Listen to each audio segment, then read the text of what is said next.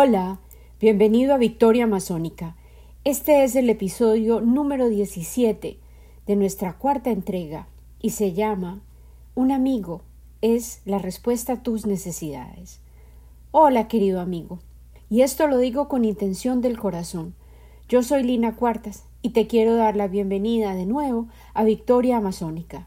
Este es el episodio número 17 de nuestra cuarta entrega y juntos continuaremos explorando el corazón humano, los valores que le otorgan dirección a nuestras vidas y honraremos la flor de la victoria amazónica, el loto gigante del Amazonas que he elegido como símbolo de la comunidad y la evolución del espíritu humano. Durante toda la semana me he preguntado ¿Será que la forma en que percibimos la naturaleza también puede distorsionar nuestras relaciones humanas? Esta es la pregunta que exploraré hoy, guiada por la sabiduría del profeta de Khalil Gibran acerca de la amistad y la conversación. Luego viajaremos de nuevo a la Amazonía colombiana y regresaremos a mi vida contemporánea en Norteamérica, donde a menudo me pregunto por qué las relaciones parecen ser tan utilitarias y la verdadera amistad un tesoro escaso. Me retrasé un poco con mi episodio debido a que estaba celebrando mi cumpleaños número 53. Fueron diez días de fiesta y el espíritu que me animó fue el de alimentar las relaciones importantes y duraderas que me llenan el corazón y subrayan mi certeza de que los seres humanos fuimos creados para vivir rodeados de comunidad, por aquellos que nos aman, nos conocen y apoyan y motivan nuestro crecimiento. Recientemente escuché una frase que me resume la convicción acerca de la posición prioritaria que tienen las relaciones sólidas para mí, y la expresó el protagonista de un libro que siempre he amado, Los martes con Morrie, el cual fue publicado hace 25 años, precisamente la semana pasada.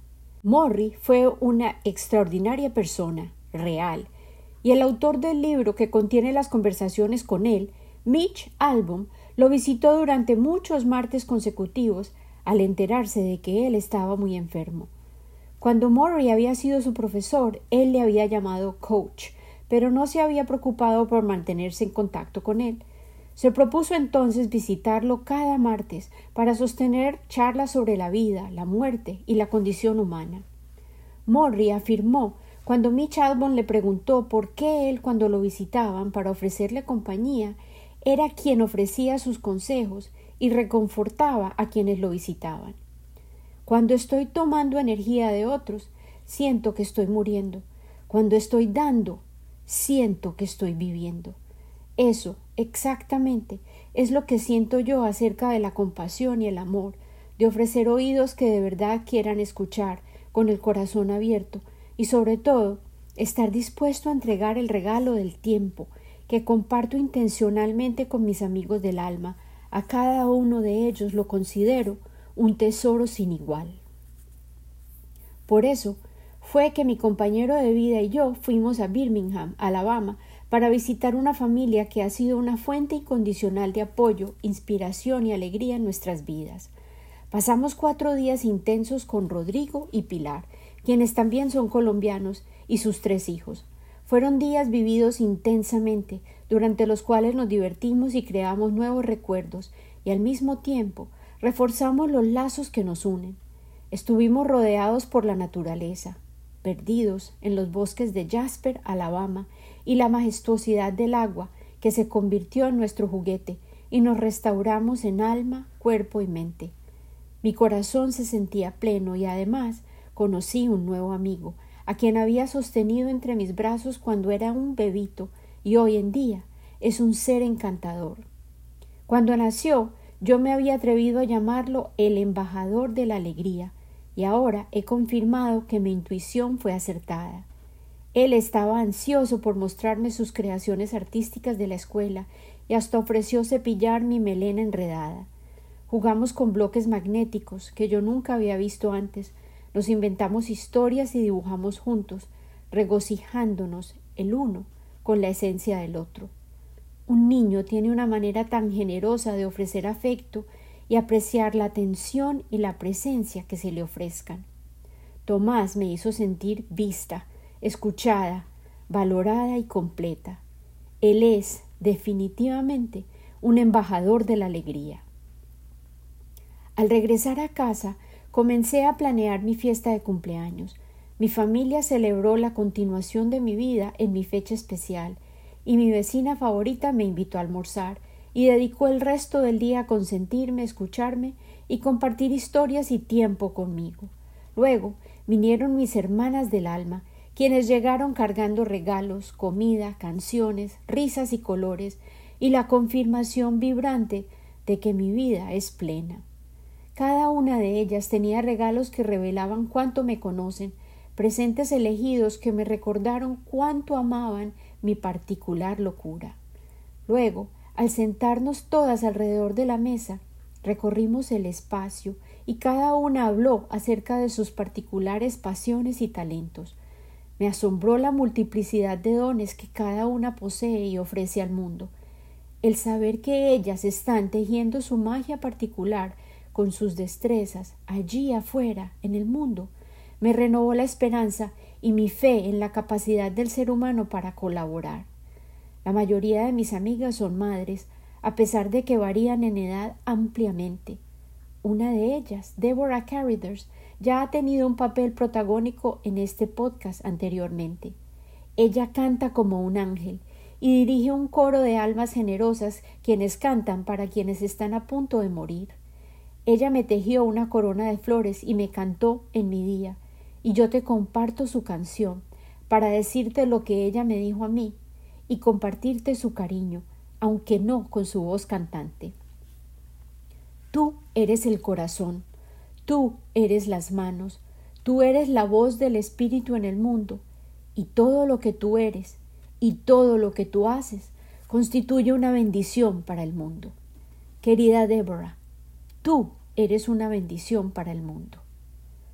Otra de mis amigas, Juanita Figueroa, es The Floral Artisan en Facebook la reina y artesana de las flores, y utiliza sus rosas y claveles, lirios y verdes como si fueran pinceles, y sus lienzos son las ocasiones especiales que les ayuda a conmemorar a sus clientes con su poder floral. Juanita tiene un cuento para todo, y nos hace reír y ofrece su mejor energía y ayuda incondicional si alguien la llama pidiendo socorro. Sandra Hernández tiene el poder de curar con sus manos ella restaura con masaje los dolores y las penas de sus clientes y escucha pacientemente a quienes acuden a ella con penas y necesidades. Ella es la clase de alma que otorga sin límites y siempre está explorando el mundo en busca de tesoros que identifica como exactamente lo que alguno de sus seres amados necesita.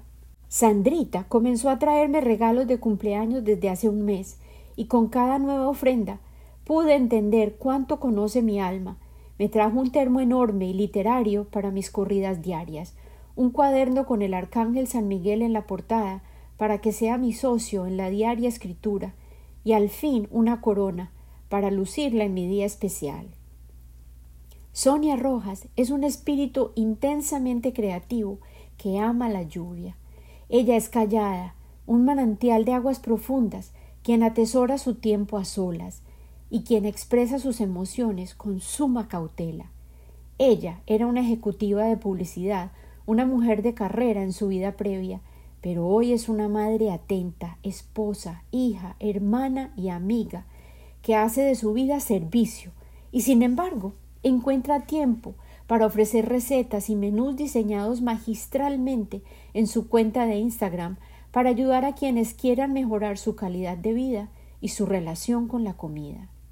Sonia también me conoce bien y me llenó la casa de luz con regalos protectores para decorar y reforzar el alma. Yvonne Artunduaga es una colombiana que ayuda a muchos pacientes con su saber de terapia física y determina cómo se puede mejorar su vida cotidiana, especialmente a los pacientes de la tercera edad. Ella también es una niña que nació en agosto, de manera que compartimos la celebración. Pero lo más importante es que Ivonne en cada ocasión nos hace reír con su humor irreverente, siempre sabe cómo volver liviano el momento triste o nostálgico y sabe cómo devolverle el brillo a los ojos que han llorado. Ella es feliz trayendo ensaladas saludables para compartir con sus amiguitas y donde sea que fueren sus viajes, que planea y cuadra con esmero, nos trae regalitos que nos recuerdan que ni siquiera cuando estaba pasando rico se olvidó de nosotras. Esta vez me trajo una medallita de la Virgen de Chiquinquirá y chocolates de Villa de Leiva para endulzarme los días. ¿Qué sería de nosotras sin las risas que nos regala Ivón? Una de mis mejores amigas, Marta Nieto, se había trasladado a Arizona hace cuatro años, pero regresó a tiempo para compartir la pachanga y trajo a su hijito menor, Leo, quien era tan solo un anhelo cuando ella se fue. Ella es terapeuta de arte y tiene un lugar especial en su corazón para los niños y ama los libros tanto como yo. Solíamos ofrecer talleres y crear arte juntas, y espero que podamos desatrasarnos de todas las aventuras que habíamos planeado realizar cuando regresara, especialmente aquellas que incluyen a su hijo mayor, Lucas Martín, quien siempre ha disfrutado de esta casa tal como debe ser, un parque de juegos para todas las edades. Mis amigas también trajeron nuevas amigas para que conociéramos y cosas ricas para compartir, y nos alegramos de poder estar juntas de nuevo, después del prolongado receso que exigió la pandemia. Tal vez ahora podamos volver a reunirnos frecuentemente de nuevo, crear aquellos espacios de reencuentro, durante las que creábamos arte, compartíamos recetas y delicias, nos escuchábamos las unas a las otras, y tal como dice tan acertadamente el profeta, nos convertíamos en las respuestas unas a las necesidades de las otras. Esta fue la respuesta que ofreció a un joven el profeta cuando éste le pidió hablar acerca de la amistad. Tu amigo es la respuesta a tus necesidades, porque a él recurres con tu hambre y en él buscas paz. Cuando tu amigo habla no temes el no que tu propia mente pronuncia, ni te rehusas a dar el sí. Y cuando Él calla, no dejas de escuchar su corazón, porque sin palabras, en la amistad, todos los pensamientos, los deseos, las expectativas nacen y se comparten, con un júbilo que no requiere dueño. Cuando te alejes de tu amigo, no te sientas triste, ya que aquello que más amas en él será aún más claro en su ausencia, tal como la montaña es más clara para el escalador desde la pradera y no permitas que exista propósito alguno en la amistad distinto a la profundización del espíritu, ya que el amor que busca algo distinto a la revelación de su propio misterio no es amor, sino una red desplegada, y tan solo aquello que no es valioso será atrapado. Y permite que tan solo lo mejor sea para tu amigo. Si le permites ser testigo de tus mareas bajas, permítele también conocer tus mareas altas. Porque, ¿quién es para ti tu amigo si lo buscas con horas para matar? Búscalo con horas para vivir. Qué bella distinción. Busca a tu amigo no con horas para matar, sino con horas para vivir, ya que a él le corresponde llenar tu necesidad, pero no tu vacío, y en la dulzura de la amistad permite que haya risas y compartir placeres, ya que en el rocío de las pequeñas cosas el corazón encuentra su mañana y se refresca. La comunidad y la amistad son adhesivos cruciales que existen dentro de los asentamientos indígenas del Amazonas. La única manera de sobrevivir un ambiente tan hostil es la solidaridad y el apoyo que ofrece el colectivo, y cada miembro de la comunidad posee un talento o una sabiduría específica con la que puede fortalecer el bienestar de la totalidad. Miremos, por ejemplo, la celebración del baile del chontaduro, una celebración especial que muchas de las tribus de la Amazonía colombiana preparan con anticipación y expectativa durante todo el año. Visitemos, pues, a los yucunas, quienes son a menudo los anfitriones de esta ocasión festiva y alegre. La razón principal para esta celebración es el deseo de expresar gratitud por las cosechas abundantes y dentro de su cosmovisión, esta alegría por su buena fortuna debe ser compartida con otros. Los yucunas, quienes hablan un lenguaje relacionado a la etnia arawak y viven en la región nororiental de la Amazonía colombiana, cerca al río Miriti, Paraná, están rodeados por comunidades Tanimuca, Letuama y Macuna. Ellos se reúnen para celebrar las cosechas abundantes y bailan el llamado baile del chontaduro durante la época de sequía, que transcurre desde diciembre hasta febrero, precisamente el periodo de recolección de la palma de chontaduro. Generalmente los grupos de dos malocas que interactúan y hacen trueques frecuentes o están unidas por vínculos de sangre, sociales o económicos, son los que se unen a la celebración. Los hombres de la maloca de la comunidad invitada llegan ataviados con máscaras, camisas y faldones, con su cuello, manos y pies pintados con pigmentos negros. Con esas vestimentas ellos encarnan los animales que habitan el territorio yucuna, aquellos que son las presas que persiguen durante sus expediciones de caza. Los anfitriones no lucen máscaras algunas, para poder desempeñar los roles de los seres humanos durante el baile del chontaduro. En la mitología yucuna, todos los animales que son presa de caza poseen sus espíritus líderes que reinan en el bosque y rigen sobre sus ciclos de reproducción y se manifiestan durante los rituales como personajes enmascarados. Cuando el chamán negocia previo a la cacería cuáles animales podrán sacrificar, debe establecer acuerdos con estos espíritus que gobiernan los animales del bosque. Durante el primer día de la danza, los hombres enmascarados bailan en el centro de la maloca, mientras los humanos los observan, parados a su alrededor, formando un círculo.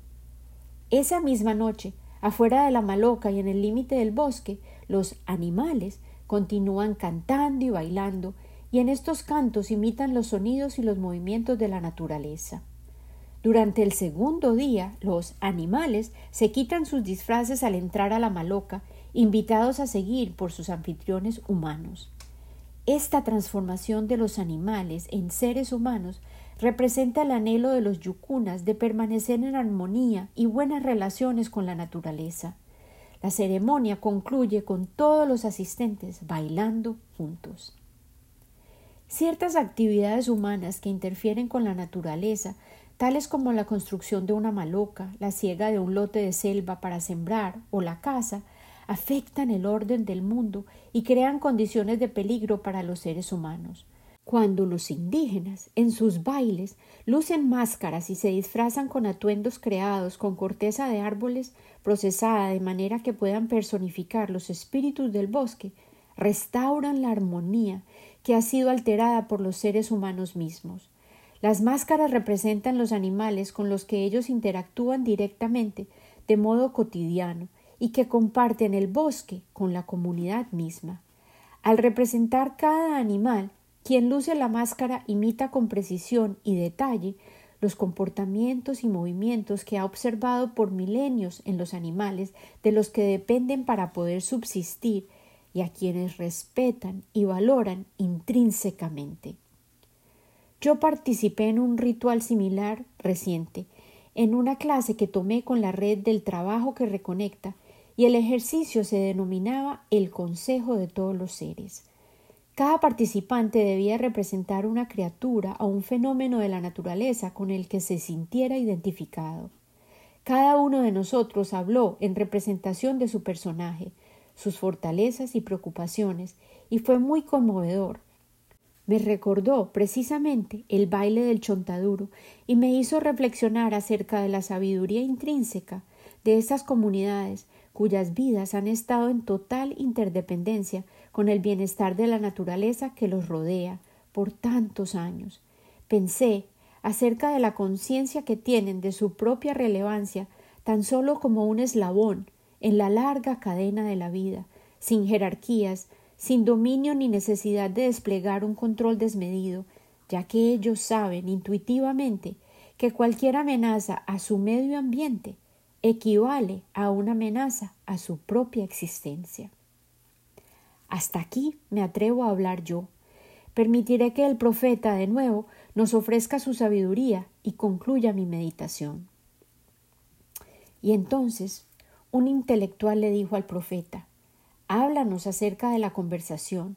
Y él dijo, Tú hablas cuando dejas de hallar paz en tus pensamientos, y cuando ya no puedes permanecer en solitario en tu corazón, vives en tus labios, ya que el sonido es una diversión y un pasatiempo, y en muchas de tus palabras se asesina el pensamiento a medias.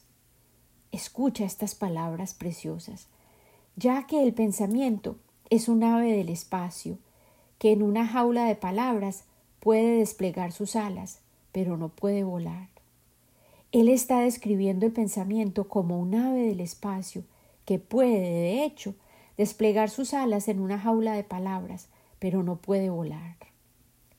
Existen entre ustedes aquellos que buscan a los habladores porque temen estar solos. El silencio de la soledad les revela a sus ojos sus seres desnudos y añoran escapar. Y existen aquellos que hablan y sin hablar ni pensamiento previo revelan una verdad que ni ellos mismos entienden. Y existen aquellos que poseen la verdad en su interior, pero no la revelan en palabras. En el ser de estos, el espíritu habita en rítmico silencio. Cuando te encuentras con tu amigo en la calle o en el mercado, permite que el espíritu mueva tus labios y dirija tu lengua.